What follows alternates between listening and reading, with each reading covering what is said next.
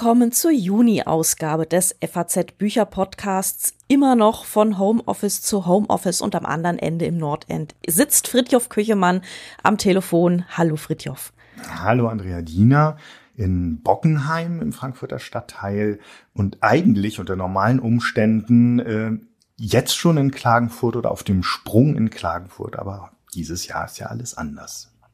Genau, beziehungsweise auf dem Sprung in den Wörthersee oder liegend auf dem Handtuch auf dem Rasen mit einem Buch. Und äh, das bringt Traumhaft. mich elegant überleitend zum nächsten oder zum ersten Thema, das wir anteasern möchten, nämlich das Buch, das man auf dem Handtuch auf dem Rasen lesen kann.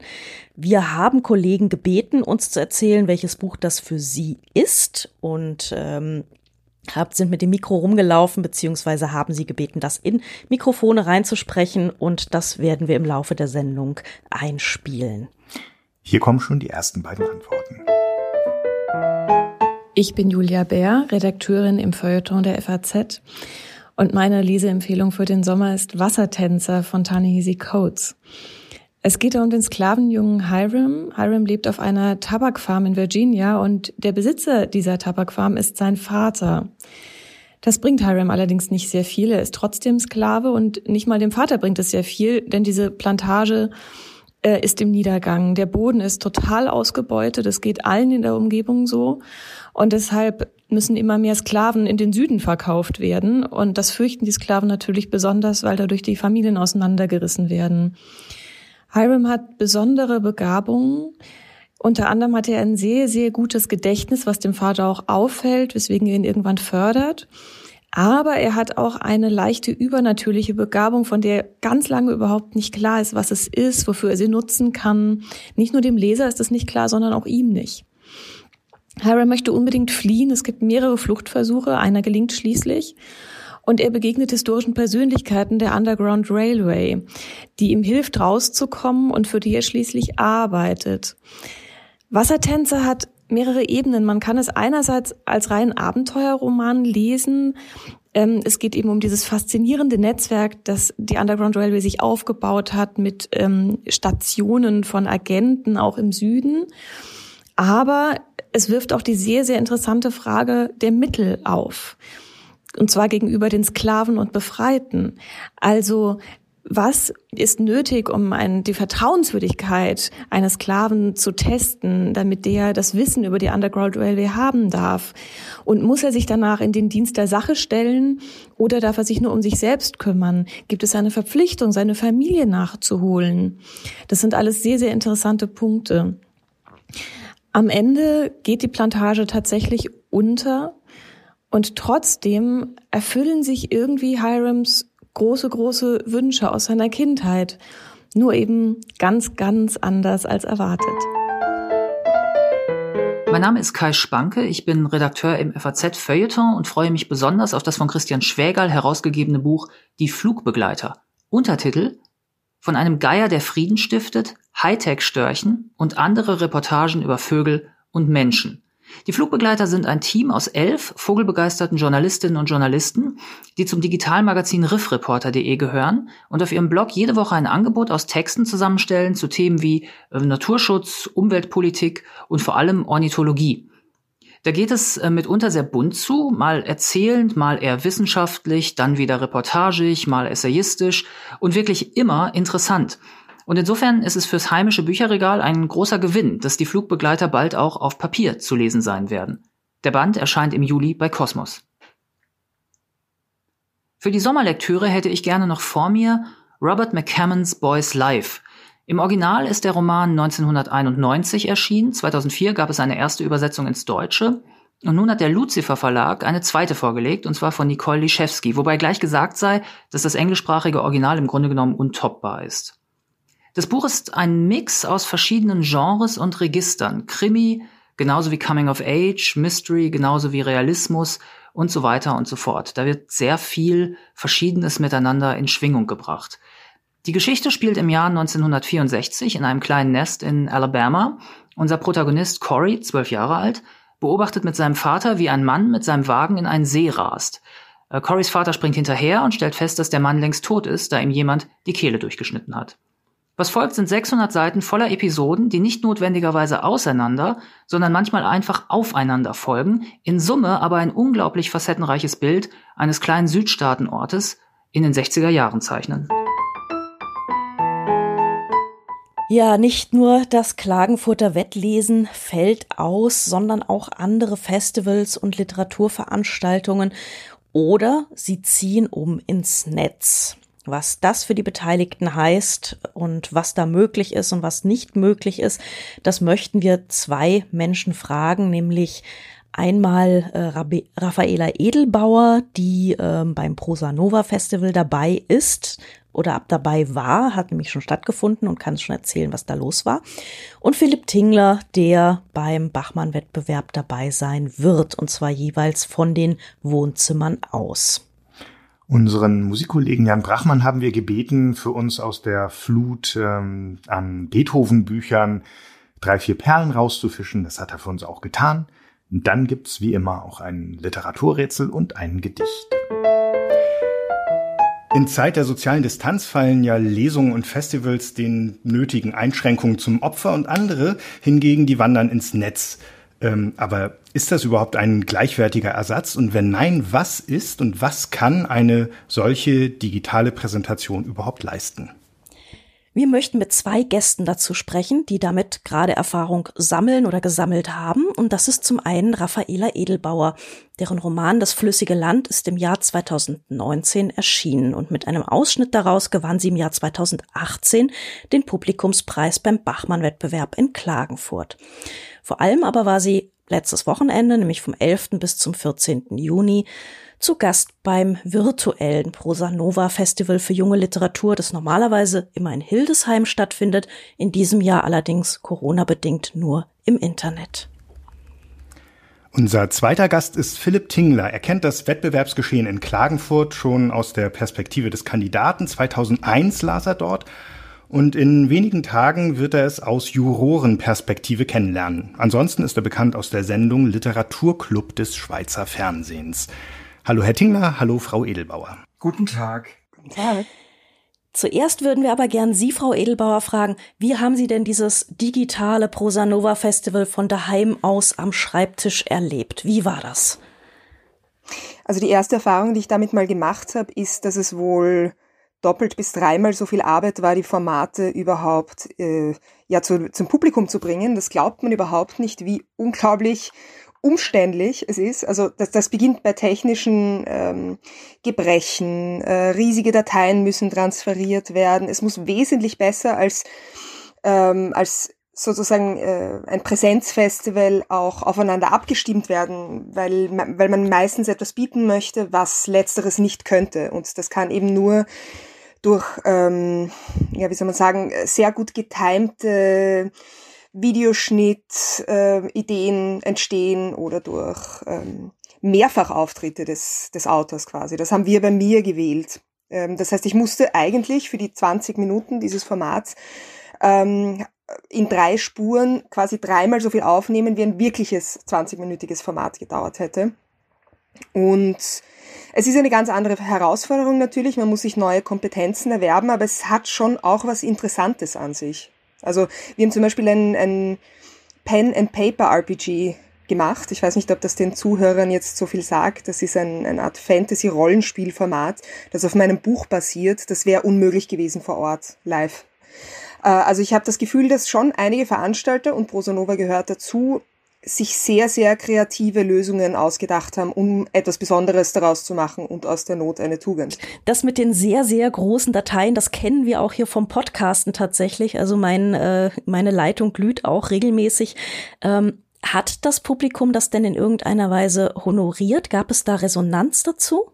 Also um der Wahrheit die Ehre zu geben, glaube ich, dass es wesentlich weniger Connex zwischen Autor und Publikum gibt, wenn äh, tausende Kilometer zwischengeschaltet sind und man kein Bier danach trinken gehen kann. Das ist einfach so. Äh, ich hoffe, dass es dann auf einer anderen Ebene, ich meine, ich mache sehr viel Social Media auch, dass es sich da vielleicht irgendwo dann äh, widerspiegelt, was für eine Arbeit geleistet wurde. Aber im Endeffekt, glaube ich, da müssen wir schon Abstriche machen. Herr Tingler, Sie werden gerade zu Hause verkabelt, äh, haben eine Standleitung zum ORF. Es stehen Scheinwerfer in Ihrer Wohnung, nehmen wir an, damit die Schalte später im Fernsehen ja, so professionell können, aussieht wie möglich. So. Sie können das alles auf Instagram angucken. Ich bin schockiert, dass Sie das nicht gemacht haben. Ich habe ein Foto von diesen studioähnlichen Zuständen hier gepostet, denn es ist tatsächlich. Doch, das habe ich selbstverständlich verfolgt. Sie haben das selbstverständlich verfolgt. Natürlich. Ich, ich, vertraue da, darauf, dass das tatsächlich so ist. Aber es geht natürlich weiter. Wir sind noch nicht fertig mit der Einrichtung. Das stimmt auch. Also Sie haben da eine sehr, sehr beeindruckende Grünpflanze. Das ist großartig, sieht wunderbar aus. Ja, die heißt Audrey. Sehr schön. Ich liebe Audrey und ich muss sehr vorsichtig mit ihr umgehen, weil sonst lässt sie Blätter fallen. Und wenn sie dann ein Riesenblatt auf mich runtersegeln lässt, während ich dort sitze, dann weiß ich, dass sie nicht amüsiert ist. Also gehe ich behutsam mit ihr um. Das ist die eigentliche heimliche Jurorin des Bachmann-Wettbewerbs. Also so weit würde ich nicht gehen, aber es ist sicher, also es ist jedenfalls erstaunlich, das ist ja auch so ein Phänomen, da wir davon sprechen, wenn wir Sachen ins Digitale verlegen, wie viele Menschen reagieren auf diese Pflanze. Also man postet das Foto und dann geht's vor allem um diese Pflanze. Und so ist es ja gelegentlich, dass dann plötzlich so Aspekte, ich meine, ich hatte mir extra, wenn ich das, obwohl ich noch gar keine Frage gehört habe von Ihnen, fange ich jetzt trotzdem schon an zu quasseln, wie es meiner Art entspricht. Ich fand es eben sehr wichtig, dass ich mich nicht vor irgendein Bücherregal setze, weil wir so viele Bücherregale in letzter Zeit gesehen haben. Und äh, ich fand es ganz amüsant, dass in der BBC zum Beispiel gab es schon also Abstimmung für die schlimmsten, chaotischsten Bücherregale im Hintergrund. Und ich habe gedacht, ich brauche ein anderes Setting als ein Bücherregal. Also ist Audrey jetzt mit drauf. Es gibt ja tatsächlich schon Twitter-Accounts, die diese Bücherregale in Zoom-Hintergründen äh, bewerten auf einer Skala von eins bis zehn. Ähm, aber wir wollen natürlich wissen, wie finden Sie das denn jetzt? Es ist ja Ihr erstes Juryjahr. Ist das denn jetzt eher schade oder ist das eher spannend? Ähm, das müssten Sie mich eigentlich nächste Woche nochmal fragen, wenn es dann äh, über die Bühne äh, gegangen ist. Es ist ja so, dass es quasi die Alternative war ja, es ausfallen zu lassen. Das stand ja auch mal kurz im Raum und genau. dann haben sich äh, hat sich eine Mehrheit äh, der Jury, äh, zu der auch ich von Anfang an gehörte, dagegen ausgesprochen und ich bin eigentlich immer noch sehr glücklich und auch ein bisschen stolz, dass dieser Impuls gesetzt worden ist, der jetzt dazu geführt hat, dass es in dieser Form stattfindet. Und es ist ja auch nicht rein digital, sondern nach wie vor natürlich kann man das live äh, verfolgen übers Fernsehen, über die bekannten Sendeplätze auf Dreisat. Und das war uns auch allen wichtig in der Jury, weil es eben doch noch so ist, das ist ja auch ein interessantes Phänomen, wenn wir über Digitalisierung einerseits sprechen, dass das gute alte Fernsehen auch immer noch einen kulturprägenden Standard hat. Und dass das nach meiner festen Überzeugung auch immer noch ein Vorbildfunktion hat, zum Beispiel für die Qualität von Debatten, für Diskurskultur. Deswegen bin ich sehr glücklich, dass es auch nach wie vor noch im Fernsehen läuft. Und wie es dann tatsächlich läuft, das werden wir sehen. Also ähm, morgen ist der Probelauf und dann ähm, müssen wir gucken, wie wir die, die, die Diskussion realisieren können. Ähm, es wird wahrscheinlich eine leichte Zeitverzögerung geben und man muss sich einfach daran gewöhnen, dass man damit irgendwie arbeitet. Was mich persönlich angeht, ich höre jetzt auch gleich wieder auf, aber Sie merken schon, ich rede gern und das äh, ist auch bekannt und natürlich werde ich auch weiterhin spontan zum Beispiel reagieren auf die Verlautbarungen äh, anderer Jurorinnen und Juroren, die ich in der Runde höre, weil ich das sehr wichtig finde und weil mir das äh, ein Anliegen ist. Und wenn es dann halt so ist, dass es ein paar Sekunden später kommt, dann kommt es halt ein paar Sekunden später. Das gute alte so Fernsehen jetzt bringt ja jetzt Reaktion auch. auch ein paar. Das sind diese Sekunden, die jetzt zum Beispiel verstreichen. genau. Das, das gute alte Fernsehen bringt ja äh, doch auch äh, Technik auf der Höhe der Zeit mit in ihr Wohnzimmer oder Arbeitszimmer. Ähm, ferngesteuerte Spezialkameras sollen zum Einsatz kommen, hören wir vom ORF. Ähm, wirkt das so beängstigend, wie es klingt? Ja, es ist diese klassische, äh, habe ich mir sagen lassen, Big Brother Kamera und äh, die wird tatsächlich von der Regie vom ORF ferngesteuert in ihrer Beweglichkeit. Ich kann natürlich, äh, das habe ich auch gemacht, obwohl ich schon zu meinem Mann gesagt habe, die könnten eigentlich noch Stundenmaterial füllen, wie es gibt diese Sendung Gogglebox im englischen Fernsehen, wo einfach Leute vor dem Fernseher gezeigt werden, die den Fernseher kommentieren. Der Fernseher steht einmal um die Ecke, das heißt, wenn man die Kamera einmal rumdrehen würde, könnte man die ganze Zeit aufnehmen, wie wir uns über die anderen Formate unterhalten. Aber es passiert nicht, ist mir versprochen worden. Ich habe auch extra diese Kappe dazu bekommen, die ich auf die Kamera setze und dann diesen großen, es gibt einen großen Zentralstecker, Sie müssen sich das wirklich als einen riesigen physischen Stecker vorstellen der einfach nach der Installation, die letzte Woche bereits am Mittwoch stattgefunden hat, rausgezogen wurde von dem freundlichen Techniker. Und damit ist jetzt erstmal überall, wie man früher sagte, der Saft abgedreht. Und morgen werde ich das dann persönlich wieder einstöpseln und dann äh, sehen wir, wie es läuft. Dann kann man, glaube ich, nicht mehr jeden Tag es völlig ausstöpseln, weil die Einrichtung insbesondere der Kamera offenbar ein etwas äh, längerwieriger Prozess ist. Hm. Das klingt alles wahnsinnig interessant und wahnsinnig innovativ. Ähm, Sie Was haben sich Sie? schon, ja schon so ein bisschen, obwohl ich auch Angst habe, weil in jedem Klagenfurt Jahr mindestens einmal die Übertragung unterbrochen ist und ich dieses Jahr ist es natürlich noch viel fragiler mit noch viel mehr Sollbruchstellen im System. Ähm, aber Sie haben ja sicher sehr dafür eingesetzt mit diesem erwähnten offenen Brief der fünf Jurymitglieder, mhm. dass der Wettbewerb unbedingt mhm. stattfinden soll. Mhm. Ähm, es gibt natürlich auch andere, die haben befürchtet, äh, jetzt haben wir so eine Sparversion in diesem Jahr. Das ist ja fast so eine Art schleichende Einstellung der deutschsprachigen Literatur. Demnächst ist es ganz nur noch im Netz und so und das ist alles ganz schlimm. Ähm, wie stehen Sie dazu? Ja, das war eine Befürchtung, die geäußert wurde. Es gab ja auch schon mal, unabhängig von der aktuellen Lage, die Debatte, das Ganze sowieso ins Digitale zu verlagern. Und dann gab es auch noch das Argument, darauf kommen wir vielleicht auch noch zu sprechen, dass gesagt wurde, die spezifische Atmosphäre, davon lebt die Veranstaltung. Das kann man alles nicht äh, künstlich herstellen, wenn man es halt äh, auf dem Fernweg macht. Und zu letzterem Punkt habe ich einfach immer gesagt, das kann man, man kann gar nicht wissen, wie das funktioniert, wenn man es nicht einmal probiert hat. Und zu dem anderen Punkt, äh, ich habe es vorhin schon angedeutet, das haben wir durchaus auch so gesehen in der Jury. Und deswegen war uns allen so wichtig, dass es nach wie vor auf Dreisat läuft. Und dass damit quasi eine Zugänglichkeit und auch eine Präsenz jenseits des digitalen Raums vorhanden ist. Also wie gesagt, die Alternative war einfach das oder gar nichts. Wir sind froh, dass es bei dieser Variante oder diesem Versuch dann gelandet ist ähm, und freuen uns natürlich, ähm, hoffen, wie alle Literatur- und Literaturveranstaltungsbegeisterten darauf, dass ähm, diese reinen Digitalversionen ähm, mit wenigen Leuten im Raum irgendwann dann auch ein Ende haben.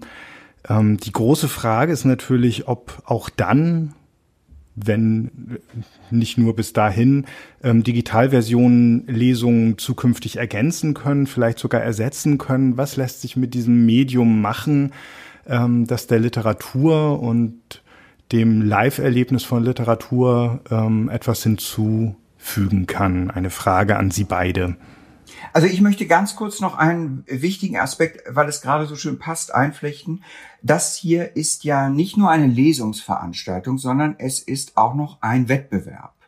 Und man kann natürlich schon auch anführen auf der anderen Seite, das habe ich äh, mir auch gar nicht selbst ausgedacht, sondern das war äh, ursprünglich ein Kommentar meines äh, Jurorkollegen Klaus Kastberger, dass was die Wettbewerbssituation angeht, wir womöglich durch das Wegfallen der persönlichen Ebene, auch des, äh, des Rahmenprogramms und des Drumherum, zu einer Objektivierung kommen. Weil es keine Interaktion mehr gibt, äh, jenseits des Bewerbs und jenseits der Zusammenschaltung zwischen den Kandidaten, Kandidatinnen und der Jury. Frau Edelbauer, Sie kennen ja die Interaktion schon. Ähm, Wäre Ihnen das auch recht, wenn die wegfallen würde, oder war das eigentlich so das Schöne am, am, am Klagenfurt-Feeling grundsätzlich? Oh, das ist eine sehr, sehr schwierige Frage. Also auf der einen Seite muss ich sagen, dass äh, die Veranstaltung als solches in mir in positiver wie negativer Hinsicht eigentlich einen Nervenzusammenbruch ausgelöst hat, weil also eine so dermaßen seltsame und widernatürliche Situation für einen Menschen ist, der eigentlich am liebsten alleine und ähm, im, im, ja, für sich selbst arbeitet quasi, mit einem Schlag so in einem was man als Rampenlicht zumindest empfindet, also wie, wie sich dann das auf den Rest der Welt überträgt, sei mal dahingestellt, aber man empfindet es in dem Sinne als, oder in dem Moment als Nukleus des Literaturbetriebs. Ähm, also das hatte auf der einen Seite was sehr traumatisierendes, ist jetzt, das ist ein absolutes Luxusproblem, aber ähm, was sehr ungewohntes, aber natürlich hätte es auf keinen Fall wegfallen dürfen. Also das wäre, wäre Irrsinn und jeder weiß, dass zur Klagenfurt Experience auch gehört, äh, im Wörthersee zu baden und äh, abends zusammenzusitzen und zufällige Begegnungen mit Menschen zu haben, die man immer schon kennenlernen wollte im Betrieb. Also ja, das ist natürlich äh, undenkbar, dass, dass das weggekürzt würde. Jetzt ist es aber eine Frage für mich, die abseits derer steht, was mit dem Lesungsformat, also mit so klassischen Lesungsformaten an sich passieren soll und wie die Sinnhaftigkeit äh, dieser zu bewerten ist. Aber Klagenfurt ist nicht denkbar ohne die persönliche, den persönlichen Kontakt. Aber liebe Frau Edelbauer, sehen Sie nicht dieses Argument, dass eine gewisse Objektivierung Einzug halten kann in den Prozess des Wettbewerbs, dadurch, dass jetzt alle Kandidaten einfach nicht vor Ort sind und dass es keinerlei äh, Rahmenprogramm mehr gibt, sondern wir sind wirklich reduziert auf den hm. Moment, wo die Lesung stattfindet. Wir sind reduziert auf den Text, wenn Sie so wollen. Ja. Und und die, die, die Chancengleichheit, gerade wenn Sie sagen, ähm, dass ich empfinde das ja so ein bisschen auch, ich will Ihnen überhaupt nicht zu nahe treten, wir, äh, wir sind uns nie begegnet, aber ich finde die, diese Zuschreibung, dass der Autor immer am liebsten alleine zu Hause sitzt, ist auch eine Art Autorenklischee. Und es gibt sehr viele Autoren, zum Beispiel mich, die überhaupt nicht so sind. Ich sitze gerne draußen, ich sitze auch sehr gerne im Fernsehen. Ich rede auch sehr gerne im Fernsehen. Ja, ja, ich Und auch. Ist überhaupt, ist überhaupt keine Frage, ja klar. Aber es ist, aber es bringt eine, eine Form von, und genau damit, das ist ja das, was Sie jetzt gerade auch angesprochen haben, es bringt den Fokus einfach weg von der reinen Textlichkeit. Das macht halt daraus ein Format, das nach Fernsehgegebenheiten und Regeln funktioniert und nicht eines, das nach rein textlichen Kriterien dann aufgeht. Ja, aber die Fernsehgegebenheiten hat man ja immer. Die hat man ja auch, wenn alle zusammen im Studio sitzen. Denn es läuft ja immer. Ja, klar. Ja, Was sicher, jetzt der aber Unterschied ist, ist, dass man die persönliche Ebene quasi äh, weitestgehend äh, zwangsweise entfernt hat, indem überhaupt keine persönlichen, also ich habe zum Beispiel keine Gelegenheit, Autorinnen und Autoren, die äh, dort lesen und die ich nicht persönlich kenne, mhm. jetzt kennenzulernen. Das heißt, mhm. in meiner Beurteilung bin ich quasi zurückgeworfen auf den Text. Und ich kann nicht sagen, äh, also es, es besteht überhaupt nicht die Möglichkeit, dass, äh, dass sonst irgendwelche Faktoren da noch reinspielen können. Und äh, das ist das, was Herr Kasperger gesagt hat, der gesagt hat, es gab auch schon äh, Jahre, wo die so charmant waren oder so einnehmend waren, dass dann mhm. vielleicht mhm. irgendwie irgendwelche äh, Auswirkungen das gehabt hat. Ich war ja nie dabei. Ich kann das nur wiedergeben, was er gesagt hat. Aber ich sehe rein abstrakt, dass man dieses Argument machen kann, dass es für den Wettbewerb zu einer größeren Objektivierung führt. Na, da haben Sie auf jeden Fall recht. Ähm, nur, jetzt, also mein, mein Gegensatzpaar war auch nicht dieses Jahr versus andere Jahre. Mein, mein Gegensatzpaar war Bachmann-Wettbewerb versus andere Buchpreise. Also beim deutschen Buchpreis so. ist diese, ist von vornherein diese Begegnung ausgeschlossen und es funktioniert auch und hat vielleicht eine größere Zentrierung auf den Text zur Folge. Aber, mhm. ähm, Genau. Nein, ich dachte, also ich würde Ihnen ja eigentlich zustimmen. Ja, nein, das, das finde ich großartig. Ich liebe es, wenn die äh, Menschen mir zustimmen. Es macht mich glücklich. Es gibt ja noch eine Unterscheidung, nämlich, dass die ähm, Teilnehmerinnen und Teilnehmer diesmal ihren Text nicht live vorlesen müssen. Nicht mal äh, in einer Live-Schalte, sondern das ist vorher aufgenommen worden. Ähm, ja, und ich nehme genau. an, dass sie aus mehreren Versionen dann die beste äh, auswählen konnten. Das heißt, diese ja, da, Gefahr, das dass man dann bei einer ja, aber die Gefahr, dass man dann live sozusagen an der eigenen Stimme scheitert, am Frosch im Hals, an ähm, einem Nervenzusammenbruch oder so, die gibt es eben dann auch nicht mehr. Und finden Sie das gut oder schlecht für die Kandidatinnen und Kandidaten? Ach, für die Kandidatinnen und Kandidaten finde ich das ausgezeichnet. Also es ist tatsächlich ein weiterer Aspekt äh, des auf den Text bezogen Seins dieser Veranstaltung. Ja, das kann man ohne weiteres so sehen. Und andererseits ist es hoffentlich so, auch da äh, gehe ich einfach vom jetzigen Stand meiner Kenntnis aus. Ich sage das nur so ein bisschen vorsichtig, weil sich da auch immer eine gewisse Dynamik entfaltet hat. Aber dass die Autoren dann zugeschaltet werden zur Debatte um ihren Text. Und das wünsche ich mir sehr, so wie ich mir auch sehr wünsche und meinen Kandidatinnen das sehr ans Herz gelegt habe. Man kann natürlich niemanden drängen, aber ich persönlich habe ja damals dauernd natürlich dazwischen geredet, als über meinen Text gesprochen würde, als ich selbst im Wettbewerb. Es ging ja auch hoch her damals. Ja, aber das mhm. ist doch mhm. der Sinn.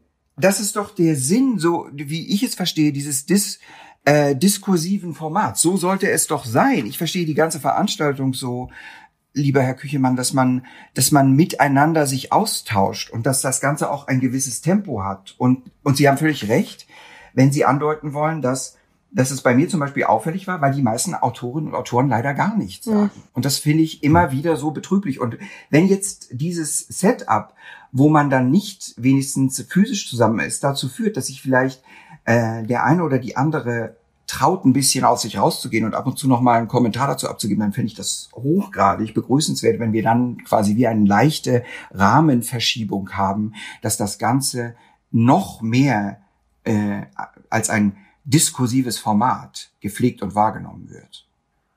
Also ein Vorteil, der mir auch dazu jetzt einfällt, ähm, konkret ist, dass die Lesereihenfolge bis zu einem gewissen Grad sich relativiert, weil ich die Hoffnung habe, dass die äh, Zuseher sich das vielleicht dann selbst in, ich meine, ich nehme es mal an, es wird in der TV-Thek dann auch ähm, da sein, im Gegensatz zu dieser hermetischen Reihenfolge, bei der man ja immer sagt, die zuerst Lesenden seien schon vergessen am dritten Tag. Gut, das kann man jetzt. Ähm, da gibt es natürlich auch ganz viele Leute, die sagen, das stimmt überhaupt nicht und es gebe keinerlei Evidenz, die das unterstützen würde. Und aber ich will ich glaube, es gibt, ich glaube, es gibt tatsächlich nur einen einzigen Fall, wo jemals eine Erstlesende gewonnen hat. Das war Nora. Aber den gibt's immerhin. Den ähm, gibt's immerhin, aber ich, aber ich glaube, statistisch ste steht's nicht ganz so auf. Äh, also vielleicht können wir uns darauf verständigen, dass es auf jeden Fall, ich glaube, das haben Sie auch so erlebt und ich auch. Ich habe damals am Samstag gelesen und ich war erleichtert, dass ich spät las. Also ich glaube, keiner möchte früh lesen, auch wenn es vielleicht. Ja, eben, ich war die erste. Ja, ja. Es war sehr unangenehm, war sehr unangenehm. Also und inwiefern relativiert sich das jetzt? Ähm, dadurch, dass man nicht physisch vor Ort ist? Das habe ich noch nicht ganz.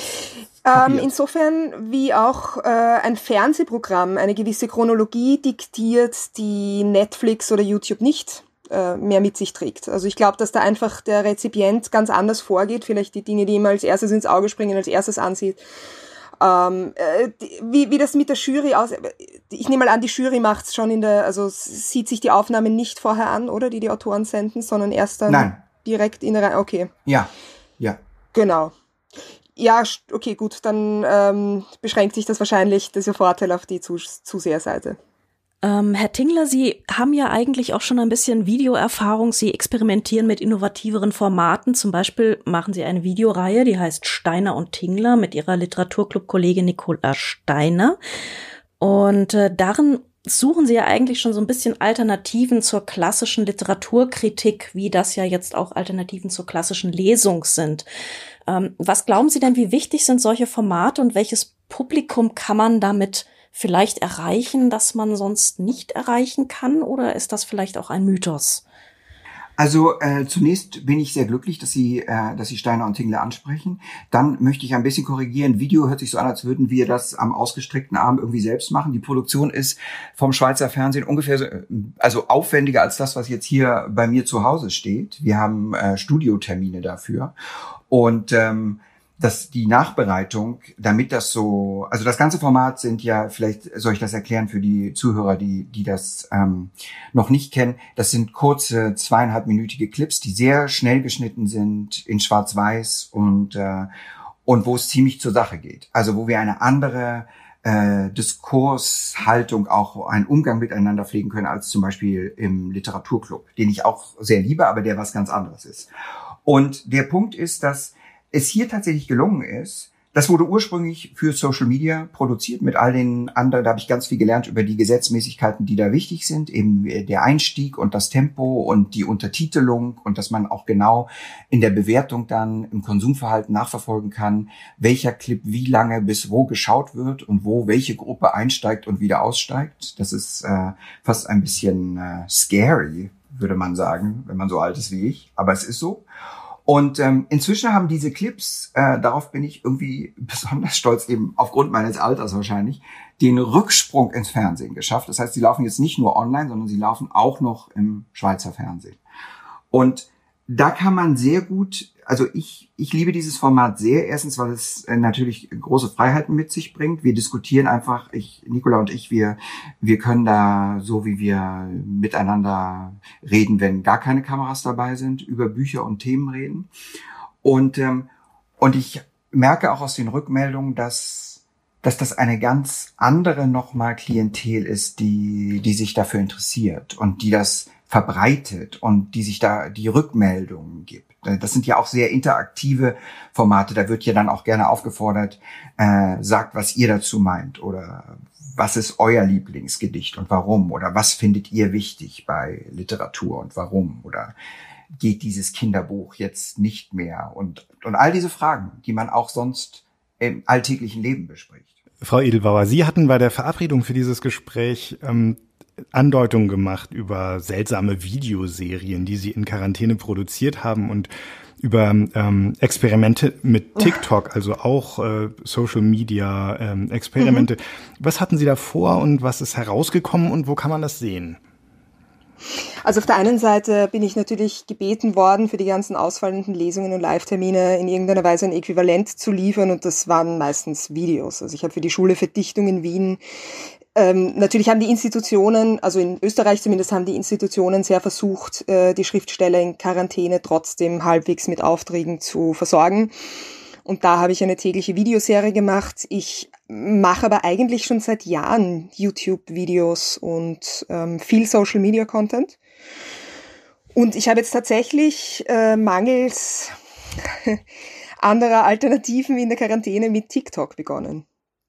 Und das ist unglaublich. Also was, was, was das für eine Reichweite hat.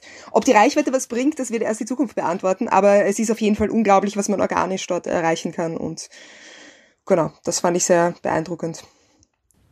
Was muss man da machen, um Leute zu erreichen und für Verbreitung, für verbreitet werden zu sorgen?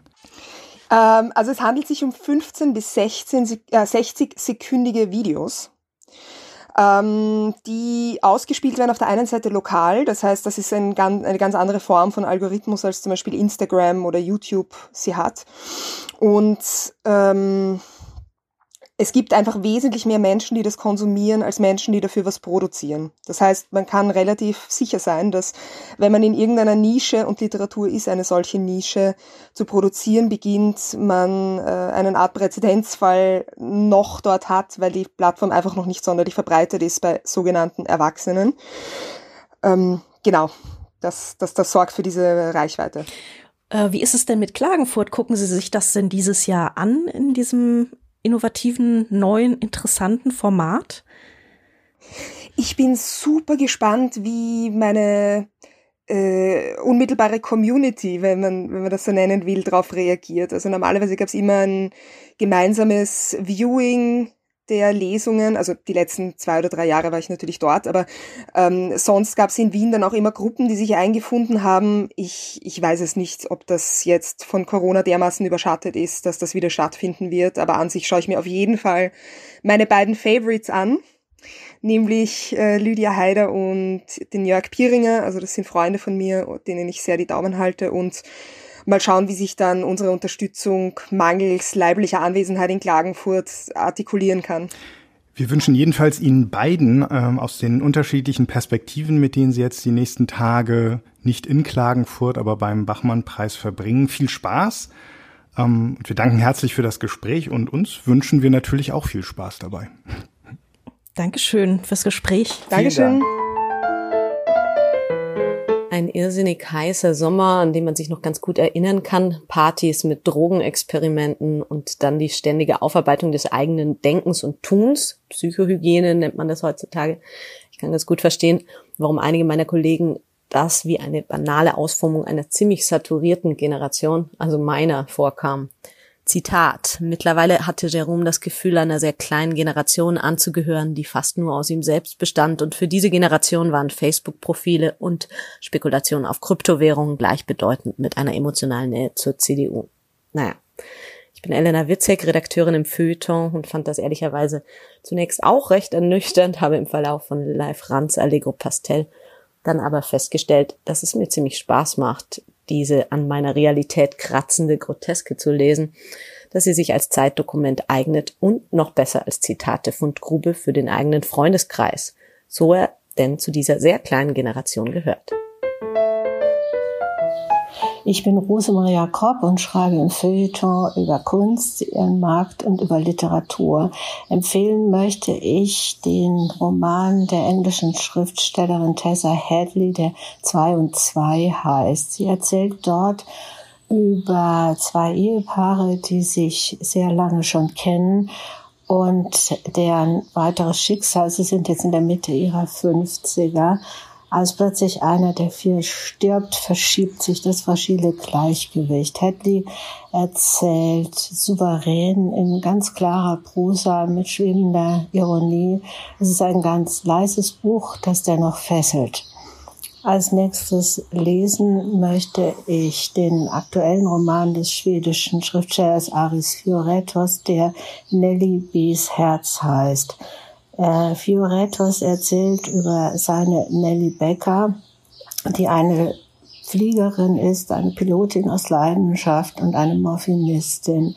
Er erzählt das vor dem Hintergrund der 20er Jahre in Berlin mit allen deren Licht- und Schattenzeiten. Und er erzählt auch darüber, wie schwierig das Leben einer eigenwilligen Frau in einer Männergesellschaft ist. Beethoven trat in mein Leben, als ich neun Jahre alt war. Besser gesagt, er ergriff dieses Leben, weil er mich für lange Zeit einfach nicht mehr losließ. Bei einer Tombola in der Adventszeit gewann ich in der Schule ein Buch mit dem Titel Begegnung mit der Unsterblichkeit. So beginnt kein Buch, sondern der Auftakt zu unserer Feuilleton-Serie Begegnungen mit Beethoven. Am 2. Januar war das, geschrieben von unserem Musikkritiker Jan Brachmann. Und mit ihm sprechen wir heute nicht über dieses frühe Leseerlebnis, so ergreifend es sicherlich auch war, sondern über Neuerscheinungen zum 250. Geburtstag des Komponisten, der ja in diesem Jahr allenthalben gefeiert wird. Schön, dass du Zeit für uns hast, Jan. Hallo. Hallo, ist mir eine Ehre, mit euch zu arbeiten. Was hast du uns mitgebracht? Was macht deine Auswahl aus? Ich habe ganz unterschiedliche Bücher jetzt zum Beethoven-Jahr mitgebracht. Ich muss gleich mal vorweg schicken, dass das Beethoven-Jahr, was den Buchmarkt angeht, sehr erfreulich ist. Es ist eine ganze Anzahl von äußerst lesenswerten, durchaus originellen Büchern entstanden und es wird auch auf sehr hohem Niveau über Beethoven in diesem Jahr diskutiert. Es hat ja schon den internationalen Beethoven-Kongress in Bonn gegeben, der vom Deutschlandfunk sehr schön dokumentiert wurde. Und wenn man dort zuhört, was die Forscher jetzt über Beethoven erzählen, so merkt man doch, dass man von bestimmten Klischees langsam wegkommt, auch von dem Klischee, das als Untertitel noch unter einer der wichtigsten und meistgelesenen Beethoven-Biografien der letzten Jahre, nämlich der von Jan Keyers steht, nämlich der einsame Revolutionär. Beethoven ist sein Leben lang zwar schwer krank gewesen, aber er ist nicht wirklich einsam gewesen. Er hatte immer Menschen um sich herum, die sich um ihn gesorgt haben, die für ihn und mit ihm gearbeitet haben. Und was an ihm revolutionär ist, das ist wirklich im Detail noch zu klären. Ich habe ganz unterschiedliche Bücher hier. Eine Bildbiografie von Michael Merker, die einen, einen ganz konventionellen chronologischen Überblick über Beethovens Leben gibt, reich illustriert. Dann ein Buch von Matthias Henke mit dem Titel Der Akkord der Welt, eine Biografie, die nicht chronologisch, sondern thematisch verfährt. Dann habe ich ein sehr analytisches, aber wirklich gedankenscharfes Buch von Hans-Joachim Hinrichsen, das einfach nur heißt Beethoven oder Ludwig van Beethoven Musik für eine neue Zeit und schließlich einen Roman, der mir doch sehr ans Herz gewachsen ist beim Lesen von Albrecht Selge mit dem Titel Beethoven, also ohne E zwischen dem V und dem N am Ende der sehr originell mit dem Thema Beethoven umgeht, unglaublich liebevoll, aber auch völlig respektlos gegenüber allen eingefahrenen Beethoven-Deutungen der letzten 200 Jahre. Jetzt wollen wir natürlich wissen, welches Buch ist denn für wen geeignet? Ähm, was ist denn eher für den Anfänger, der sagt, naja, überall Beethoven, ja, ich kenne mich eigentlich nicht aus, aber will jetzt irgendwie mal wissen, was es damit auf sich hat. Wo fange ich denn da am besten an? Dann würde ich schon mit der Bildbiografie von Michael Merker anfangen. Die ist sehr sachlich. Sie räumt auch mit manchen Legenden auf, indem sie bei bestimmten Beethoven-Anekdoten einfach quellenkritisch fragt, wo kommt das her? Hat das vielleicht jemand erfunden? Es gibt diesen berühmten Vorfall, der mich übrigens als Kind unglaublich beeindruckt hat, in dem erwähnten Buch Begegnung mit der Unsterblichkeit von Kurt David wird das auch beschrieben, dass Beethoven von einem seiner Mäzene, dem Fürsten Lichnowsky, 1806 gezwungen wird, vor französischen Besatzungsoffizieren der napoleonischen Armee seine Appassionata zu spielen.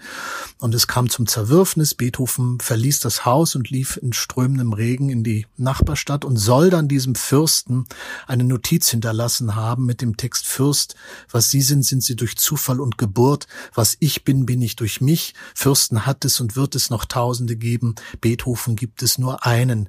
Das wird immer wieder tradiert und immer wieder weitererzählt, aber bei Michael Merker kann man lesen, dass diese Notiz erst später, erst in den 1870er Jahren äh, formuliert wurde und wahrscheinlich rekonstruiert wurde aus der Erinnerung und aus einem ganz ähnlich lautenden Brief Beethovens an einen Freund. Es ist also keineswegs sicher, dass Beethoven diese Notiz so hinterlassen hat. Diese Bildbiografie fängt einfach bei der Geburt an und erzählt Beethovens Leben sehr knapp, fast lexikalisch aber doch immer sehr fundiert bis zu dessen Tod nach. Wer also einen Einstieg in Beethovens Leben haben will und sich schöne Bilder dazu anschauen, der sollte damit beginnen. Gibt es überhaupt so einen reichen Bildvorrat von Beethoven? Man äh, hat ja eigentlich immer nur diesen wilden Haarschopf ähm, von den äh, Büsten auf dem großväterlichen Klavier in Erinnerung. Beethoven ist tatsächlich der Komponist, der zu Lebzeiten am häufigsten porträtiert worden ist. In der Zeit vor Beethoven waren Komponisten gar nicht so interessant für die bildende Kunst. Und mit Beethoven ändert sich äh, diese Situation. Er ist schon sehr früh porträtiert worden, schon etwa als 30-jähriger Mann. Aus der Zeit haben wir die ältesten authentischen Porträts und er ist bis zu seinem Tod auf dem Sterbebett noch von Josef Dannhauser gezeichnet worden. Das heißt, wir haben, wenn ich recht gehe, glaube ich, über 20, zwischen 20 und 30 authentische Beethoven-Bildnisse. Dazu kommen sehr viele Bildnisse der Menschen um ihn herum, seiner Gönner, seiner Angehörigen, seines Bruders, der Apotheker war. Wir haben sogar ein Bild seines Großvaters, das Beethoven selber bei all seinen Umzügen, er ist ja in den 35 Jahren, die er in Wien lebte, mehr als 60 Mal umgezogen, immer bei sich oh, führte. Das hat, ja, hat sich oft mit seinen Mitmietern überworfen und war auch sonst ein, ein unruhiger Geist. Und ähm, deshalb sind wir in einer sehr glücklichen Lage, Beethovens Leben opulent bebildern zu können. Jetzt haben wir noch zwei weitere Bücher, Akkord der Welt und Musik für eine neue Zeit. Ah, wie unterscheiden die sich denn? Und ähm, wenn, worauf fällt denn jetzt meine Wahl anhand welcher Kriterien? Akkord der Welt und äh, Musik für eine neue Zeit sind beide von Musikwissenschaftlern geschrieben worden. Aber Akkord der Welt ist ein wirklich kulturhistorisches Buch. Ähm, Matthias Henke erzählt Beethovens Leben nicht chronologisch, sondern thematisch.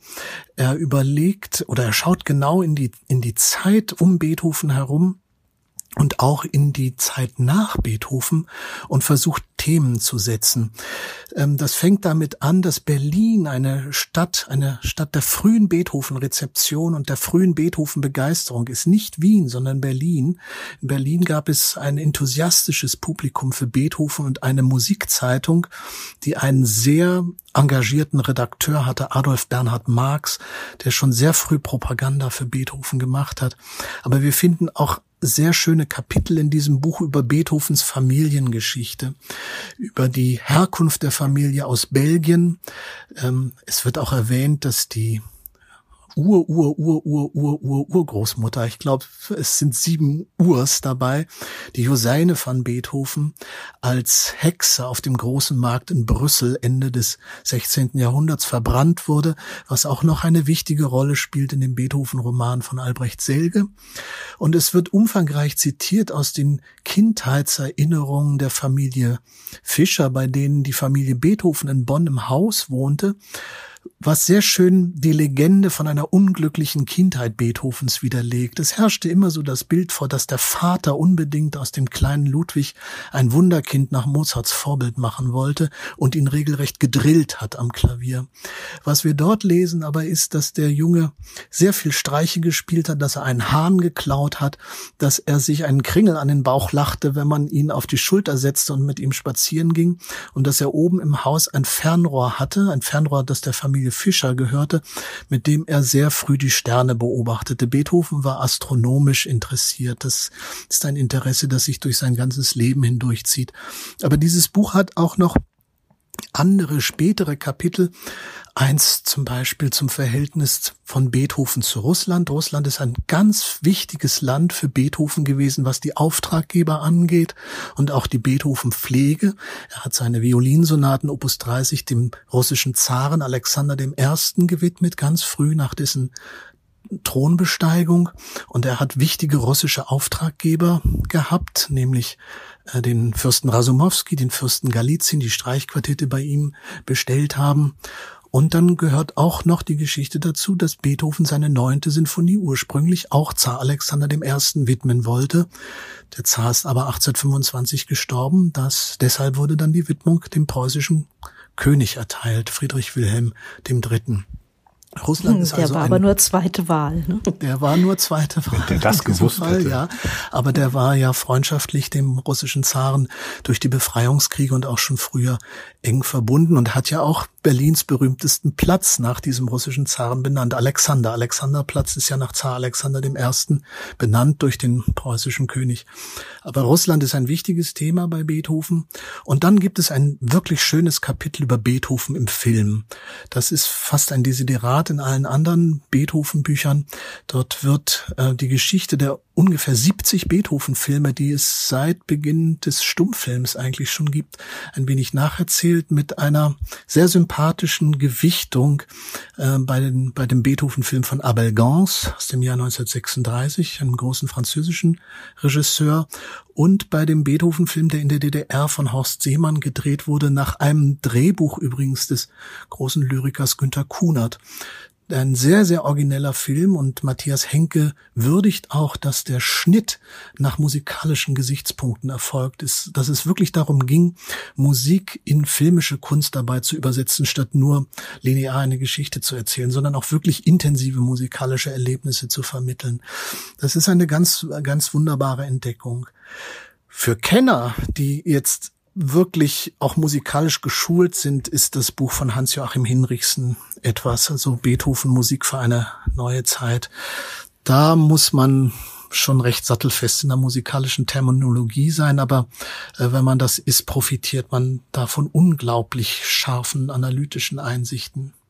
Das heißt, da geht es dann tatsächlich um die Analyse einzelner Musikstücke, der Hauptwerke zumindest, oder wie stellt man sich dieses Buch vor? Na, dieses Buch hat einen eine Grundannahme und die lautet, dass Beethoven fasziniert war von der Philosophie Immanuel Kants. Das stimmt auch. Beethoven hat sich noch in seiner Bonner Zeit als Philosophiestudent an der ganz frisch gegründeten Bonner Universität immatrikulieren lassen und einer seiner Lehrer, Eulogius Schneider, Philosophieprofessor, hat dort Einführungen in die Philosophie von Immanuel Kant gegeben. Der ist später übrigens ähm, in den Wirren der französischen Revolution umgekommen. Und Beethoven hat sich immer wieder für Kant begeistert. Nun ist das Originelle daran, dass man in der ganzen Beethoven-Deutung seine Musik eher mit Georg Wilhelm Friedrich Hegel, der ja im gleichen Jahr wie Beethoven geboren wurde, in Verbindung gebracht hat, nämlich das dialektische Verfahren von These, Antithese und Synthese und auch diesen unglaublich auf ein Endziel ausgerichteten musikalischen Prozess, der mit Hegels Begriff von der Philosophie der Geschichte ähm, große Ähnlichkeiten hat und dieser unglaubliche Finalismus, diese Zielspannung in Beethovens Musik, den der Musikwissenschaftler Elmar Budde mal auf das schöne äh, Bonmot brachte. In jedem Finalsatz bei Beethoven gibt es den Punkt, wo er zum Schuss ein ansetzt und der geht dann rein wie ein Elfmeter. Und deshalb hat man, hat man Beethoven von der Deutung her viel mehr mit Hegel assoziiert, aber hier geht es um Immanuel Kant. Und ähm, was Hans-Joachim Hinrichsen klar macht, ist, dass Beethoven versucht zu komponieren nach Grundsätzen der kantischen Philosophie, nämlich einer intellektuellen Mündigkeit, einer moralischen Selbstbestimmung und der Individualität des Ausdrucks. Und was Kants Philosophie ausmacht, ist ja die sogenannte transzendentale Wende, dass man nicht mehr von einer Wirklichkeit spricht, sondern von den Bedingungen der, der Möglichkeit von Wirklichkeit. Das ist ja diese transzendentale Aperzeption, die Bedingungen der Möglichkeit der Gegenstände sind zugleich die Bedingungen der Möglichkeit unserer Erkenntnis von ihnen. Und er zeigt nun in einzelnen Analysen, wie Beethoven sein eigenes Verfahren immer wieder hinterfragt und äh, selbst die Gefahr von Zwangshandlungen oder von, von Ritualisierungen im Denken aufbricht, das ist vielleicht das, was so revolutionär wirkt, dass er untersucht, was habe ich bisher immer so gemacht, was haben andere immer so gemacht, muss man das eigentlich immer so machen, kann man das nicht auch anders machen, kann man sich auch nicht ironisieren dabei in seinem eigenen Verfahren. Die achte Sinfonie ist so ein Beispiel, wo Beethoven sich selbst hops nimmt und ähm, das, was er bisher getan hat, ähm, wirklich deutlich hinterfragt hinterfragt und auch ironisiert und Erwartungshaltungen nicht erfüllt oder sie doch erfüllt, aber anders erfüllt und wie er die Hörer auch in diesem kommunikativen Prozess teilhaben lässt. Ich glaube, das ist das, was Beethovens Größe eigentlich ausmacht. Er versucht, große Öffentlichkeit durch Musik herzustellen und Nachvollziehbarkeit von Verläufen herzustellen. Und dass er das recht transparent macht in einem Großteil seines Werks, das zeigt, Hans-Joachim Hinrichsen in seinem Buch analytisch. So wie du das jetzt erklärt hast, habe ich das echt auch verstanden. Das macht mich jetzt ein bisschen froh.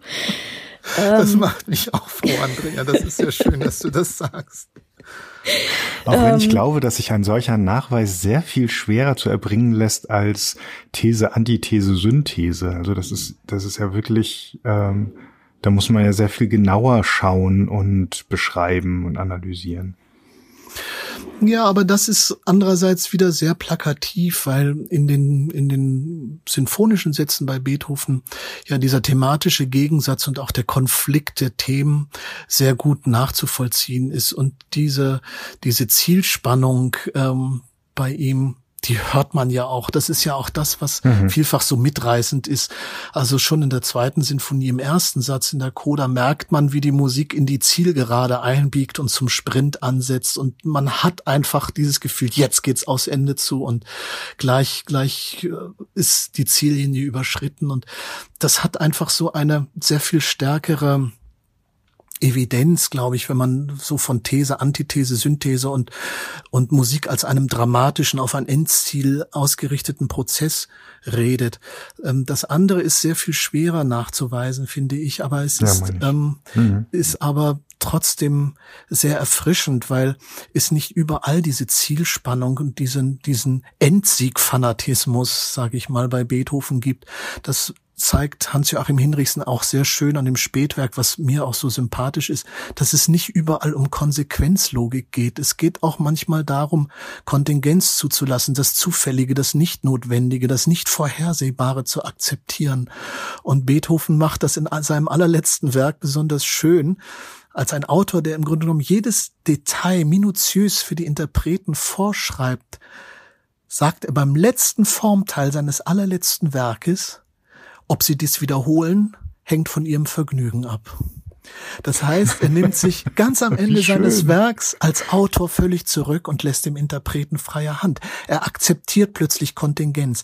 Dieser Meister, der immer auf auf Endlösungen und auf Endsieg und auf, auf, auf zwingende Konsequenz festgelegt zu sein schien, hat am Ende diese große humoristische Gelassenheit zu sagen, macht doch, was ihr wollt. Wo wir es gerade von humoristischer Gelassenheit haben, Jan, wie kann es eigentlich sein, dass es so viele Anekdoten gibt, ähm, der Einsame, der Revolutionär, äh, der strenge Vater, äh, die Zwangswunderkindskindheit und so weiter, die dann aber letzten Endes nicht haltbar sind. Wie, wie, wie, woher kommen die und wie kann es sein, dass sie so lange ihre, ja nicht Gültigkeit hatten, aber ihre Präsenz hatten einfach in unseren, äh, in unserem Populärwissen über Beethoven? Das hat sicherlich damit zu tun, dass das 19. und auch das frühe 20. Jahrhundert ein starkes Bedürfnis nach Helden hatte. Und äh, herausragende Gestalten wurden tatsächlich heroisiert. Sie mussten zu singulären Ausnahmeerscheinungen gemacht werden. Und es gab diese starke Legende, dass ein großer Künstler sich nur im Leiden an der Welt bilden könne. Und der Revolutionär Beethoven ist tatsächlich ein Produkt einer ideologischen Verschiebung in der Vormärzzeit. Also gerade in der Zeit der 1830er, 1840er Jahre, unmittelbar nach dem Tod Beethovens, als viele Künstler, die sich in revolutionären Bewegungen engagiert haben und auch gegen die Aristokratie gerichtet waren, die aristokratiekritischen und adelskritischen ähm, Züge bei Beethoven überakzentuiert haben. Und so konnten sich bestimmte Legenden verfestigen. Ähm, Hans-Joachim Hinrichsen macht in seinem Buch sehr deutlich gleich am Anfang, dass Beethoven überhaupt nicht adelskritisch war, sondern sich selbst in aristokratischen Salons, dem aufgeklärten Ton und der hohen Kunst einer pointierten Konversation in diesen Salons verdankt. Und seine frühe Musik ist tatsächlich auch ähm, ohne diese Atmosphäre gar nicht zu denken. Wenn man sich die frühen Klaviervariationen anhört, die sind so unterhaltsam lustig. Das, das sind einfach geistreiche Gespräche, die man unter, unter hochgebildeten Dilettanten miteinander führt. Aber so etwa nach 1840 haben sich dann bestimmte Beethoven-Bilder verfestigt, die dann auch im Zuge einer erstarkenden Nationalkultur des sogenannten Nation Building immer mehr ähm, zementiert wurden und von Generation zu Generation weitergegeben wurden. Ich würde jetzt doch gern noch mal auf den Roman kommen. Wie geht denn Albrecht Selge mit diesem Beethoven um? Der baut ja wahrscheinlich kein Denkmal, nehme ich an. Nein, Albrecht Selge macht das ganz und gar nicht, aber er bringt uns diesen Beethoven unglaublich nahe, geradezu rührend nahe, indem er ihn gar nicht sprechen lässt, sondern dieser Beethoven, auch der seltsame Titel mit dem ausgelassenen Schluss eh in der letzten Silbe, ähm, der kommt uns nahe aus der Sicht verschiedener Personen. Wir nähern uns Beethoven aus verschiedenen Perspektiven. Da ist Franz Grillparzer, der Dichter, der die Grabrede verfasst hat auf ihn und ihn früh verehrt hat, aber ein völlig verklemmtes Verhältnis zu Beethoven hat. Er findet ihn großartig, aber eigentlich keinen guten Komponisten. Und ähm, ist völlig immer das geht. ja, also er sieht schon, das ist ein bedeutender Mann, aber so wie der schreibt, nee, das ist eigentlich nicht seins und er ist nun völlig verklemmt und muss zu Beethoven gehen und hat eigentlich nicht so richtig Lust hinzugehen und dieser Ton, dieser, dieser Verklemmtheit und leicht angekränkelt sein, ist sehr gut getroffen. Das Buch geht gleich los mit dem Satz, Beethoven war nicht da. Ein junger Komponist, Louis Schlösser, kommt nach Wien und versucht Beethoven zu treffen und findet ihn aber nicht. Er läuft durch Wien, läuft ihm überall hinterher und hat eigentlich keine Chance, ihn zu treffen. Und wir erleben Beethoven aus unterschiedlichen Sichtweisen. Es ist auch eine Prostituierte dabei. Wir wissen, dass Beethoven auch äh, gelegentlich zu Prostituierten gegangen ist.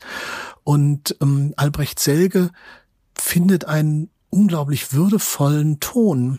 Diese, diese Prostituierte erzählt selbst, wie ihr dieser Mann begegnet ist. Sie kann sich nicht mal genau erinnern unter den vielen Männern, die sie hatte, welcher dann nun Beethoven war. Sie hat ihn im Prater getroffen, war dort spazieren mit anderen Männern und erinnert sich irgendwie dunkel an ihn. Und dann macht sie sich ähm, Gedanken um die Geschlechtigkeit der Welt. Das ist ein, ein ziemlich drolliges Wortspiel, die doch immer nur die Geschlechtigkeit der Männer sei und sie müsse dafür bezahlen. Also das, das Ganze hat etwas sehr Verspieltes, aber in diesem Spiel auch etwas sehr Ernstes. Und wir erleben auch den jungen Neffen Karl van Beethoven, den Beethoven ja adoptiert hat, nachdem dessen Mutter gestorben war. Und der muss immer mit dem Onkel an die frische Luft, weil Beethoven so ein Waldwanderer war. Und er hat überhaupt keine Lust auf die frische Luft. Die Natur ödet ihn an. Und er sagt dann irgendwann, es gehe ihm um den Auszug des Menschen aus der selbstverschuldeten Unlustigkeit, eine sehr schöne, eine sehr schöne Kant-Paraphrase. Und er sagt, ich habe keine Lust auf Waldluft, ich möchte Zimmerluft, am liebsten Frauenzimmerluft. Die Frauen, die duften so schön, am liebsten schwarzhaarige Frauen als einen alten weißen Mann zu haben neben sich. Und äh, das Ganze ist, ähm, ist schon sehr frech manchmal, aber mit unglaublichem Respekt und einer unglaublichen Liebe zu Beethoven. Und eines der schönsten Kapitel für mich ist gleich am Anfang, wenn ähm, die Joseine, die ich schon erwähnt habe, diese Ur-Ur-Urgroßmutter, als Geist erscheint und durch die Wohnung von Beethoven läuft. Sie hat die Angewohnheit, sie, sie ist blind, also sie, sie sie wandert als Untote durch die Jahrhunderte und besucht alle Ludwigs in ihrer Familie. Die werden durchnummeriert. Und ähm, da geht sie auch zu Beethoven, den sie seit langem kennt. Sie kann nur hören, sie kann nicht sehen und sie ähm, sie geht durch diese Wohnung und ertastet alles und hört auch alles ganz genau, auch die Musik, die er schreibt. Sie besucht also diesen schlafenden Beethoven und macht sich Gedanken um ihn und das Ganze hat eine, ich würde fast sagen, metaphysische Zärtlichkeit. Adorno hat ja mal über Eichendorff gesagt, er habe einen metaphysischen Takt, weil er in den heiklen Versen dann den Konjunktiv gebrauche, äh, wenn es über die Seele heißt, als flöge sie nach Haus. Und dieser Konjunktiv sei so unglaublich taktvoll. Und hier gelingt Albrecht Selge einfach, ähm, mit unglaublicher Grazie und Behutsamkeit so diese Vorstellung, dass wir Geister um uns haben und dass die Lebenden und die Toten sich irgendwie begegnen.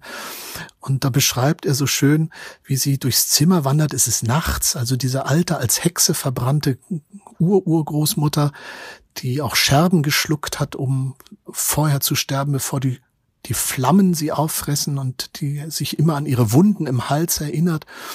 Und dann geht sie also nachts durch diese Wohnung von Beethoven und da heißt es im Roman, mehrmals berührt sie seine Stirn zärtlich, luftig, anders als luftig und zärtlich kann sie gar nicht berühren, seine Pockennarben, Andenken der Kindheit und die Schnitte vom Rasieren, die eine Frau stoßen diese Narben ab, einer anderen rauben sie das Gleichgewicht. Aber sie sind ja nichts verglichen mit ihren, Joseines Schnitten im Hals, den Schnitten in der Speiseröhre von den Scherben. Seine Scherben sind von ganz anderer Art als ihre. Die Krankheiten, das gebrochene Herz, das Trinken, und doch gleichen sich alle Schmerzen. Sie spürt seinen ganzen Körper, der einmal einen klitzekleinen Moment ist es nur her, so stark gewesen ist. Die Ruine eines Zyklopen. Früher meinten die Leute, dieser starke Mann würde hundert Jahre alt. Er wird nicht hundert werden. Sie kann nicht in die Zukunft vorweg. Das aber weiß sie. Jeder weiß es jetzt. Er wohl auch. Freilich denkt er noch nicht ans Sterben. Wer denkt schon ans Sterben, wenn er noch so viel vorhat? Nicht nur ein Übergriff ist es, den schlafenden Beethoven zu streicheln, sondern vielleicht auch ein Eingriff. Denn wenn die Geister einen Menschen streicheln, dann träumt er. Was? Darauf haben die Geister allerdings keinen Einfluss und erfahren sie nicht. Auch das ist so ein Teil Allwissen. Denn dass es überhaupt andere Geister gibt, ist bloß eine Vermutung von Joseine. Sie kann sie nicht fühlen, hören, riechen, schmecken und auch nicht sehen, was für einen blinden Geist doch nicht abwegig wäre, eine blinde Geisterseherin zu sein. Sie geht davon aus, dass es viele Geister gibt, und möglicherweise ist ja das das Schlimmste, eins von vielen zu sein, aber keins wahrnehmen zu können, außer sich selbst. Manchmal ahnt sie eins in der Nähe, aber das kann ebenso gut Einbildung sein. Aber so geht's ja auch den Lebenden. Soweit ein Auszug aus diesem frühen Kapitel in dem Roman von Albrecht Selge. Und das ganze das Buch ist sehr, sehr, sehr schön. Ja, das ganze Buch ist eigentlich so in wechselnden, sehr kontrastierenden Tonfällen gehalten. Es gibt ähm, für Literaturkenner dann eine sehr schöne Thomas Mann Verballhornung, wo der Dr. Faustus aufs Korn genommen wird durch einen englischen ähm, Musikfreund namens Alex Leverkuhn. Ähm, der das ganze Kapitel ist mit Anglizismen und mit mit englischen Slangwörtern durchsetzt und ähm, es gibt dann auch mythische Rückblicke, die diesen die diese Prometheus ähm, Parallelisierung Beethovens in der ganzen Wirkungsgeschichte nochmal aufs Korn nimmt. Prometheus hat ja ähm, Beethoven ein ganzes Ballett gewidmet, die Geschöpfe des Prometheus und auch in der dritten Symphonie, in der Eroica spielt der Prometheus-Gedanke eine große Rolle und Beethoven ist immer mit Prometheus verglichen worden. Und Albrecht Selge nimmt diesen Prometheus-Mythos noch einmal auf. Prometheus ist ja an einen Felsen geschlagen und ein Adler kommt immer und frisst seine Leber auf und Beethoven war schwerer Alkoholiker und ist an Leberzirrhose eingegangen. Und dieser ganze Prometheus-Mythos wird bei Albrecht Selge dieser Erhabenheit entkleidet und wirklich auf auf ganz pragmatische, tragische, gesundheitliche Phänomene heruntergebrochen, ohne dass das Ganze lächerlich oder taktlos wirkt. Und das Buch endet mit der Beethoven-Begegnung eines kleinen Jungen, Gerhard von Bräuning, der wirklich gelebt hat und etwa 13 Jahre alt war, als Beethoven starb. Und Beethoven hat zu diesem Gerhard von Bräuning ein ganz enges Verhältnis aufgebaut. Das war quasi der Sohn, den er sich immer gewünscht hat. Er nannte ihn meinen Hosenknopf, das ist tatsächlich verbirgt. Und dieser, dieser Gerhard von Bräuning sieht auch die Geister, der sieht auch die Joseine. Das ist quasi der Durchsichtige unter denen. Das ist der einzige, ähm, dem der liebevolle Beethoven begegnet ist. Alle anderen haben ihn ja immer als sehr unzugänglich und abweisend empfunden. Und dieser Gerhard, der hat auch die Gabe, in seinen Gedanken schon durch die Zeiten zu wandern. Und damit macht dieses Buch dann am Ende dieses schöne Bild, das Robert Schumann einmal formuliert hat, auf, dass es zu allen Zeiten ein geheimes Bündnis verwandter Geister gegeben habe. Also eine sehr, sehr berührende Beethoven-Hommage. Unglaublich originell, respektlos, tiefsinnig, sehr gut recherchiert, aber auch sehr frei und verspielt erzählt. Zwei Fragen habe ich noch dazu. Wie viel Henke und Hinrichsen muss man gelesen haben, um sich in Selge zurechtzufinden? Und was ist mit diesem dritten E bei Hofen passiert, das, das, fehlt. Das lässt sich ganz leicht äh, klären, denn äh, der Name Beethoven taucht zu Lebzeiten Beethovens in allen möglichen Schreibweisen auf, auch mit F. Auch Beethoven äh, mit E am Ende, ohne E am Ende. Er selbst hat seinen Namen auch mehrfach ähm, verschieden geschrieben. Also die Schreibweisen, die in dem Buch auftauchen, sind alle historisch verbürgte Schreibweisen. Die, die Zeichengestalt des Namens Beethoven, die war noch gar nicht kanonisiert zu Lebzeiten. Ähm, wie viel, wie viel Henke und wie viel Hinrichsen man gelesen haben muss, um, um sich bei Selge zurechtzufinden, das weiß ich gar nicht. Ähm, man kann dieses Buch von Albrecht Selge, glaube ich, ganz naiv lesen, ohne großes Vorwissen, sich einfach mitreißen lassen von den Erzählungen. Je mehr man allerdings weiß, umso mehr Anspielungen fallen einem auf. Und je besser man sich in Beethovens Biografie auskennt, glaube ich, umso sicherer weiß man, dass Albrecht Selge nicht spinnt. Der erzählt zwar in origineller Weise und sehr verspielt durchaus die Dinge, wie sie sich zugetragen haben. So ist es ja eigentlich idealerweise, dass man ein Buch genießen kann, auch wenn man erstmal nichts weiß. Und je mehr man weiß, desto besser wird's. Ähm, ist ja auch mit sehr, sehr guten Kinderfilmen und Kinderbüchern so der Fall. Wunderbar. Ähm, ich habe richtig Lust auf ein oder zwei dieser Bücher bekommen, lieber Jan. Vielen Dank, dass du sie uns vorgestellt hast. Vielen, vielen ich Dank. Habe mich wirklich sehr gefreut mit euch. Mein Name ist Andreas Platthaus. Ich leite das Literaturressort der Frankfurter Allgemeinen Zeitung. Und in dieser Aufgabe habe ich natürlich immer wieder schon das Privileg, mir einige Bücher ansehen zu können, die jetzt in den nächsten Monaten erst erscheinen werden. Und eines von denen, die ich dankenswerterweise jetzt schon gelesen habe, die aber erst im August erscheinen werden, ist eines, was aus dem Französischen übersetzt worden ist. Das heißt Rose Royale und ist geschrieben von Nicolas Mathieu, einem sehr interessanten Autor, den Prix Goncourt gewonnen hat. Und das ist ein so knapper, so kurzer, so präzis gebauter Roman von gerade mal knapp unter 100 Seiten, dass es wirklich die allerschönste Sommerlektüre ist an Tagen, an denen man vielleicht nicht nur am Strand lesen will, sondern auch noch vieles andere in dem schönen Wetter machen möchte. Und sei es, dass man denn zu Hause bliebe. Das Buch hat man in zwei Stunden wunderbar gelesen. Und ein Buch, was bereits ein paar Monate auf dem Markt ist, was sich aber unglaublich lohnt, zu jeder beliebigen Tages- und Nachtzeit, das sind Marion Poschmanns neue Gedichte. Nimbus, erschienen bei Surkamp. Und darin ist der schönste Sonettenkranz, den ich in der zeitgenössischen Lyrik, in, na, sagen wir in den letzten Jahren zumindest gelesen habe. Ganz großartig. Ich bin Sibylle Anderl, Redakteurin im Wissenschaftsressort und von Hause aus Astrophysikerin. Ich war tatsächlich vor kurzem im Urlaub und habe da ein Buch gelesen, das mir sehr großen Spaß bereitet hat. Ich muss wahrscheinlich eine Warnung vorausschicken. Ähm, das Buch wirkt ein bisschen wie ein Buch für Nerds und das ist es sicherlich auch. Aber gerade vor dem Hintergrund der aktuellen Pandemie ist es definitiv auch ein Buch, dessen Inhalt für alle relevant und interessant ist. Und zwar ist es ein Sachbuch und es handelt von Statistik. Der Titel ist Bayesian Statistics, The Fun Way, Understanding Statistics and Probability with Star Wars, Lego and Rubber Ducks. Und es ist am 9. Juli 2019 bei No Starch Press erschienen. Es geht also in dem Buch ganz allgemein um das Problem, wie wir unsere Überzeugungen über die Welt verändern, wenn wir Daten sammeln. Und das wird mit sehr kreativen und amüsanten Beispielen illustriert. Nicht nur die üblichen Würfel und Urnen, mit denen man sonst in der Statistik oft zu tun hat, sondern es geht um UFOs, Hellseher, Star Wars, E-Mail-Klickraten. Also relativ ungewöhnliche Beispiele. Und der Autor Will Kurt ist selbst Datenwissenschaftler und das trägt sicherlich dazu bei, dass man beim Lesen des Buchs den Eindruck bekommt, dass Bayesche Statistik, um die es da geht, wirklich nützlich sein kann.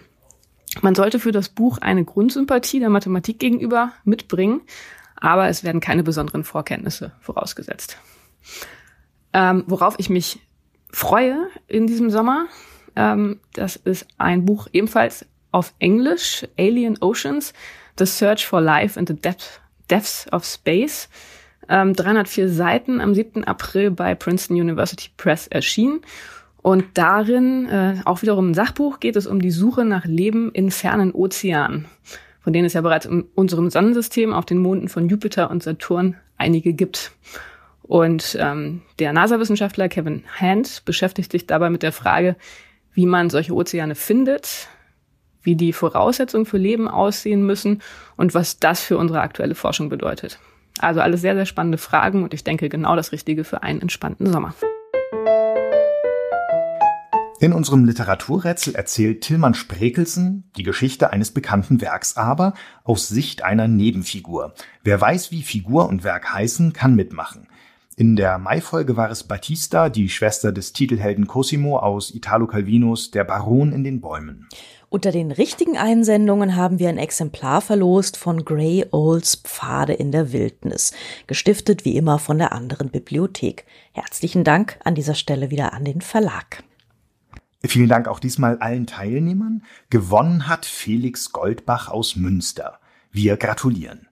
Sind Sie diesmal mit dabei? Um welches Werk und welche Figur soll es in unserem neuen Literaturrätsel gehen?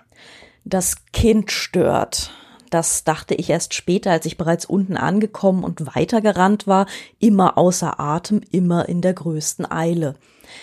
Dass das Mädchen mir so einfach in den Bau folgte, war ungehörig, keine Frage. Aber als ich draußen meine schöne Taschenuhr herausgezogen und dabei gesehen hatte, wie weit der Tag schon fortgeschritten war, hatte ich gar nicht auf diese neugierige Person geachtet, die nichts Besseres zu tun hatte, als sich an meine Fersen zu heften.